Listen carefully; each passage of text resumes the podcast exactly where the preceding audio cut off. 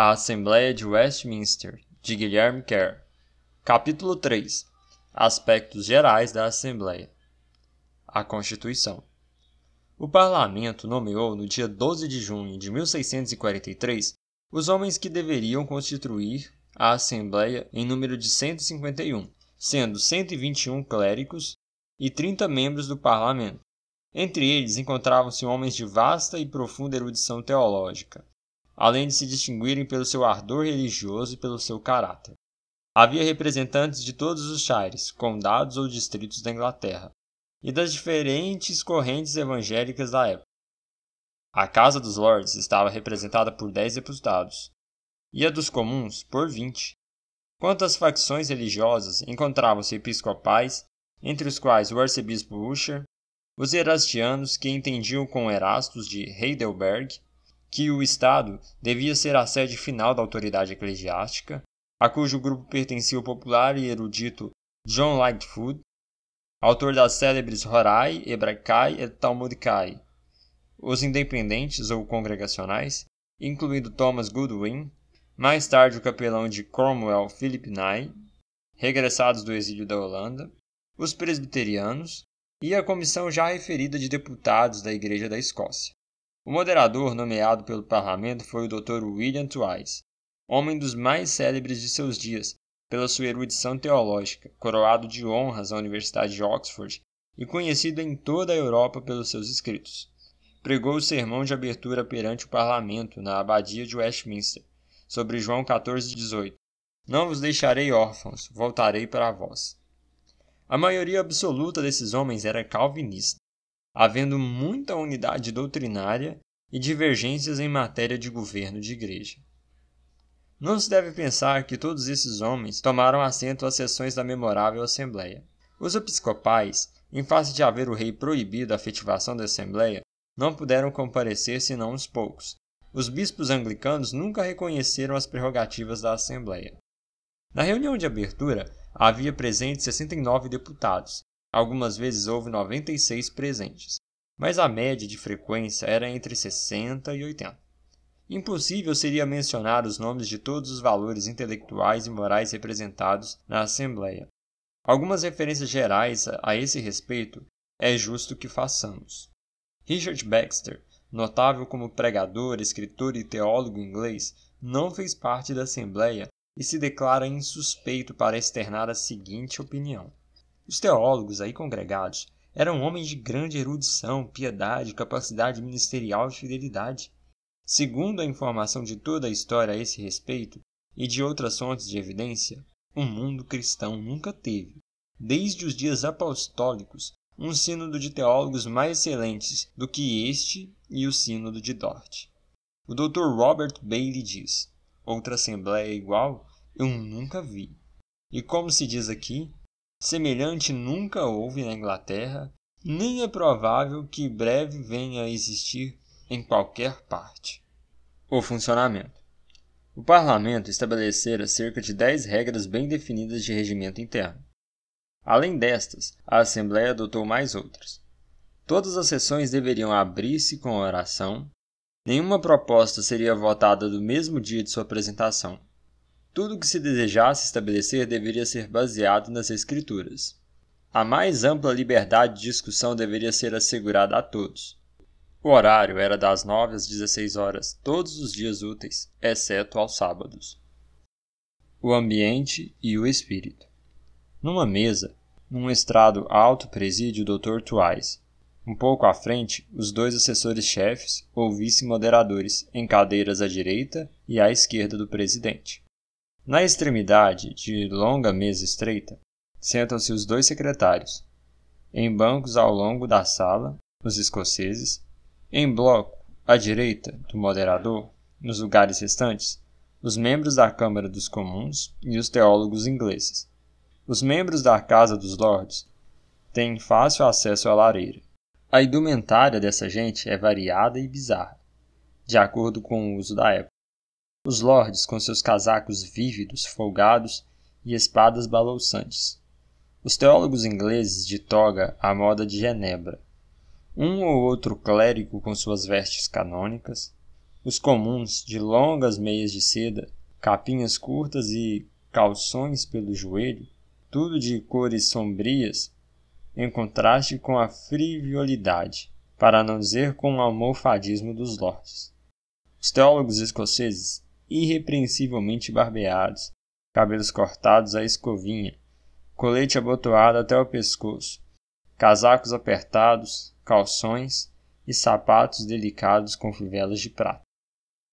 Isso merecia comento, se não tivesse fora do propósito desta hora. Apreciemos rapidamente o espírito da Assembleia. As discussões tinham cunho elevado e alta erudição. Havia debates extempore que maravilhavam os mais cultos. Não se economizava tempo a despeito da confusão política e religiosa dominante do país. Bailey diz que eles arrengavam demorada e eruditamente. Os jejuns eram frequentes, pelo menos um dia em cada mês. Caracterizavam a Assembleia profunda reverência pela autoridade das Escrituras, senso de completa dependência de Deus e espírito de oração a que dedicavam largo tempo. Realizavam cultos solenes, consagrando às vezes todo um dia a esse fim. O reverendo Robert Bailey nos conta que num dia desses de jejum e culto houve quem orasse duas horas. Sermões de uma hora entrecortados por orações de uma hora por cânticos de salmos ou orações de quase duas horas. Refere-se com profunda apreciação à oração de duas horas do Dr. Marshall. Termina dizendo que Deus evidentemente estivera presente nesses exercícios todos, devendo ter sido uma bênção não só para a Assembleia como para todo o reino. E mais ainda, afirma que esse foram um dos dias mais deliciosos que ele experimentara na Inglaterra, o dia 17 de maio de 1644. E não se deve levar à conta de fanatismo ou exagero essa atitude dos teólogos de Westminster, e sim à conta da consciência que esses homens tinham dos perigos que ameaçavam a obra do reino de Deus. Merece respeito a descrição que Bailey faz da oração fervorosa e piedosa do Dr. Marshall, de duas horas. Diz um escritor que, nas suas circunstâncias, quando esses homens chegavam ao trono da graça, não sabiam mais como deixá-lo, sem receber a bênção pedida. Se tudo o que se disse até aqui demonstra importância dessa Assembleia, mais ainda o revelará a consideração das suas realizações. Sua principal obra: Os Documentos. A Assembleia, que esteve reunida durante cinco anos, seis meses e vinte e dois dias, celebrou 1.163 sessões, não se mencionando as centenas de reuniões e comissões e subcomissões. O resultado desse esforço foi a produção dos documentos seguintes: a Confissão de Fé, os Catecismos, o Maior e o Breve, o Diretório de Culto Público a Deus, a Forma de Governo de Igreja e Ordenação e um Saltério, os Salmos metrificados para uso do culto público. Esses documentos não estão aqui na ordem cronológica de aprovação pelo Parlamento mas foram por esses aceitos entre 1644 e 1648, tornando-se a Igreja Presbiteriana oficial na Inglaterra, em substituição à Igreja Anglicana com seus bispos e arcebispos. A aprovação final da Confissão de Fé se deu em 22 de março de 1648, mas só durou 12 anos na Inglaterra, a oficialização do presbiterianismo, pois na restauração de Carlos II, em 1660, a Igreja Anglicana foi de novo oficializado e o presbiterianismo rejeitado. Na Escócia, porém, aprovada pela Assembleia Geral da Igreja em 15 de fevereiro de 1645 e ratificado pelo Parlamento em 1690, permaneceu. Tem-se a impressão de que a obra falhara na terra em que nascera, quando Cromwell, em 1660, estabeleceu o episcopado, os 39 artigos e o livro de orações comum anglicano. A Inglaterra nunca se tornou fortemente presbiteriana. A igreja presbiteriana lá hoje existente, de origem recente, não tem raízes na Assembleia de Westminster. Mesmo assim, o esforço não foi de todo perdido, pois, como resultado final, estabeleceu-se uma monarquia constitucional e um episcopado moderado, com um edito de tolerância em favor dos dissidentes protestantes. Mas os presbiterianos escreveram então nesses dias fascinantes páginas de sua história. Logo de início, o rei Carlos II permitiu a adoção de medidas pelo parlamento que excluíram da igreja dois mil ministros simpáticos ao presbiterianismo, e na Escócia, 400 foram destituídos de suas igrejas, sofrendo ministros e leigos torturas, prisões, exílio. Foi nessa época que John Bunyan, pregador batista, autor de O Peregrino, esteve 12 anos na prisão de Bedford, em que escreveu a obra referida.